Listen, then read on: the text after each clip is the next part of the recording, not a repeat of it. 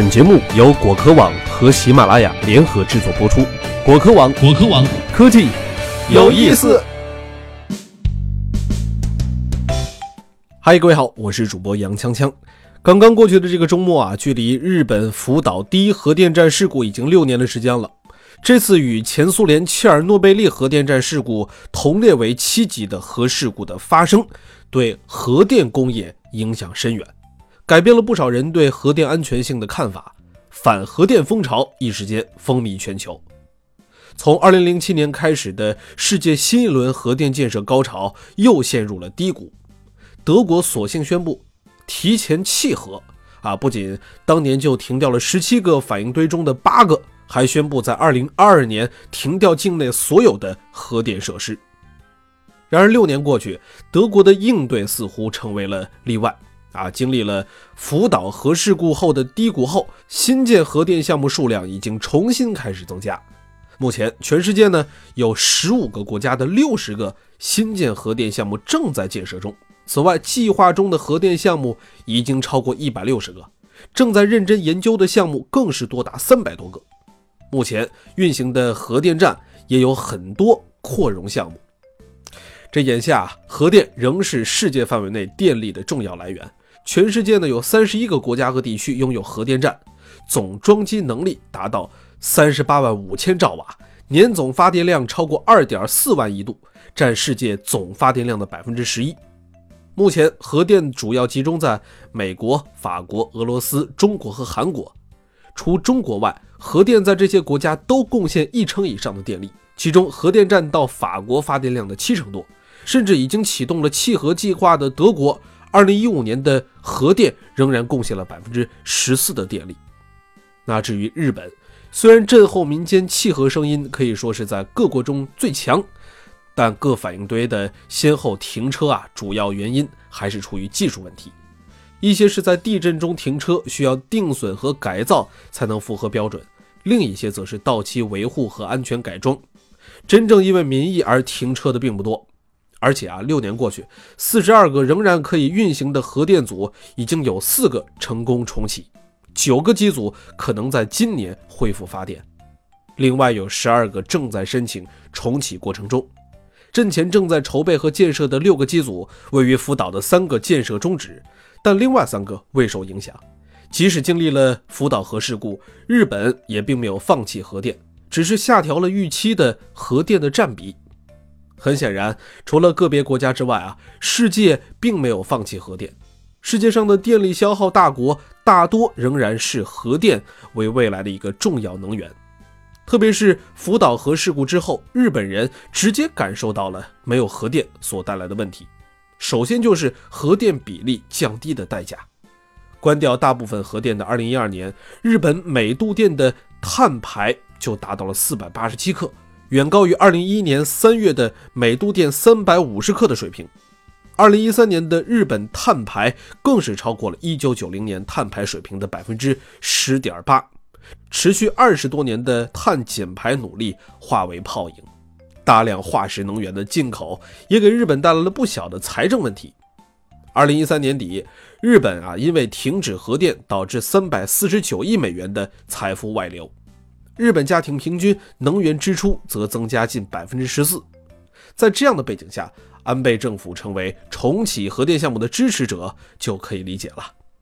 而加速弃核计划的德国，不仅仍然需要时不时的从法国进口核电，演示了一例国际上的邻避效应，而且也加大了化石能源的比例。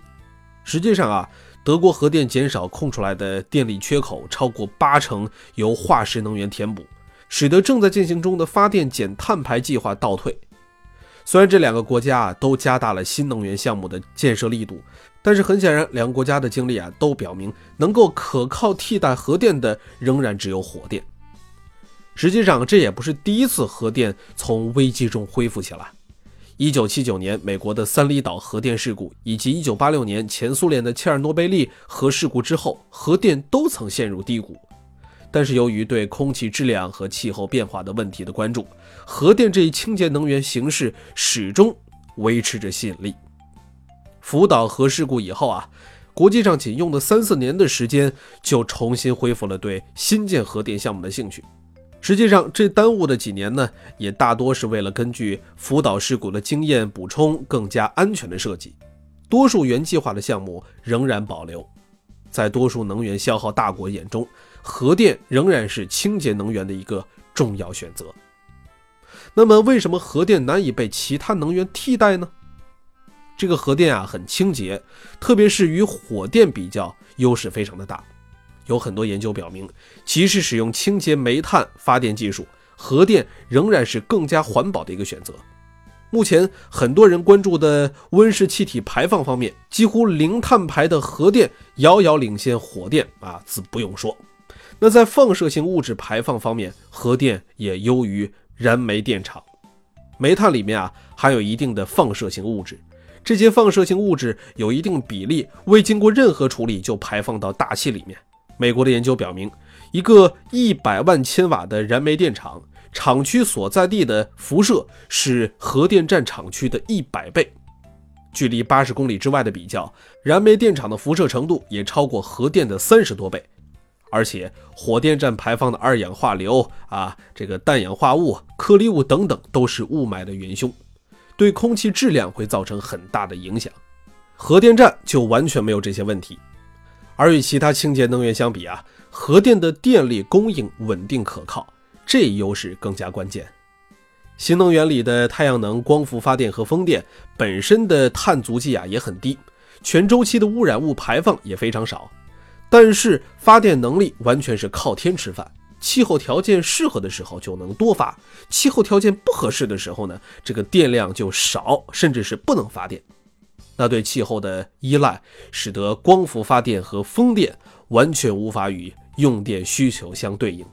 这就限制了这些能源在电网中所占的比例，甚至为了应付极端天气情况，电网仍然需要保留足够的常规发电能力来弥补光发电和风电可能造成不足。因此，新能源占大比例的区域，往往就需要相当的常规能源与之配套，承担调节的任务。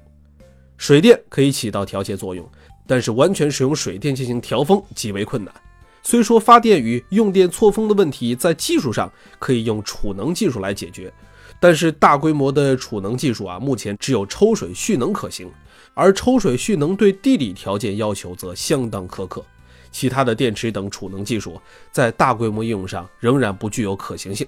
使用火电调节也很常见，但这样的调节意味着强迫火电长期在低负荷状态下运行。其基础上的光伏发电和风电的廉价，都是以更低效、更昂贵的火力为代价的。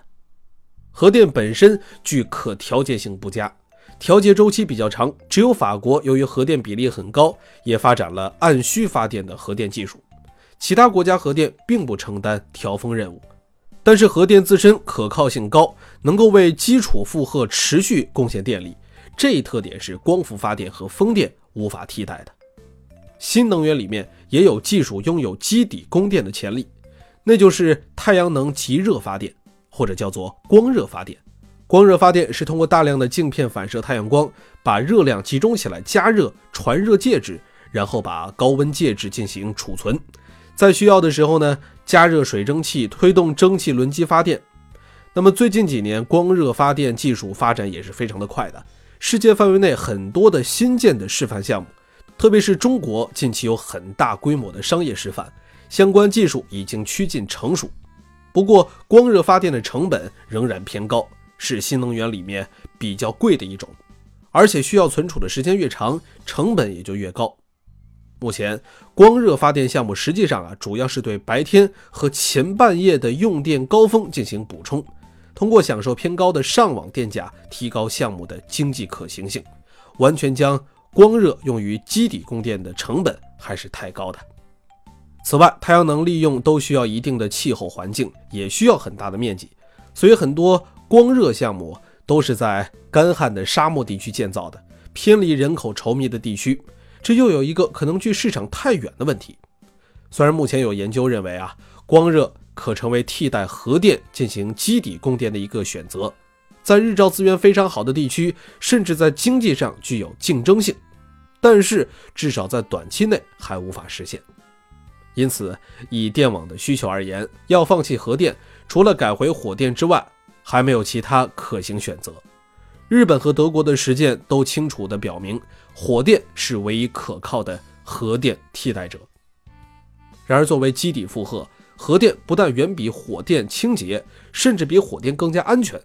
即使进入了历史上的全部三次重大核事故，也是如此。一九八二年，美国全年燃煤造成的放射性物质排放是美国三里岛核事故释放的放射性物质的一百五十五倍。世界核能组织估算，比较各种能源形式所造成的伤亡，考虑原料开采、运输、转化、废气处理等各个过程的整个生命周期。一九七零年至一九九二年间，每八点七六万亿度发电量的死亡人数。水电是八百八十五人，燃煤是三百四十二人，天然气是八十五人，核电是八人。该数字计入了这周期的切尔诺贝利事故以及三里岛事件。福岛核事故呢，虽然说吸引了全世界的关注，但并未直接导致任何人的死亡。预期的癌症发病率对于新生儿也仅提高了百分之一。在采取了正确的应对措施之后，福岛核事故造成的健康危害非常有限。福岛事故发生于灾难性的2011年日本大地震的背景下，这场9.0级地震掀起了最高达40.5米的海啸，造成了15,894人死亡，6,152人受伤，2,562人失踪，22万8863人流离失所，12万7290幢建筑完全垮塌。然而，即便是在震后日本政府和东电的种种应对不力之下，福岛核事故依然没有造成任何直接伤亡，反而是对核物质的恐惧、各种谣言与不负责任的报道带来了更大的影响。受福岛核事故影响最大的日本已经开始了核电的重启计划，一些核电站所在地的居民甚至主动要求重启核电站。日本旅游价格也毫不下降，都能说明，即使在日本，多数民众对核电的危险并不担心。所有的角色都有风险，虽然竭尽全力回避某一风险看起来是谨慎和安全的，但是极力夸大较小的风险，将意味着把自己置入替代方案的更大风险和代价中。好了，本期的果壳网就到这儿了，我是主播杨锵锵，我们下期再见。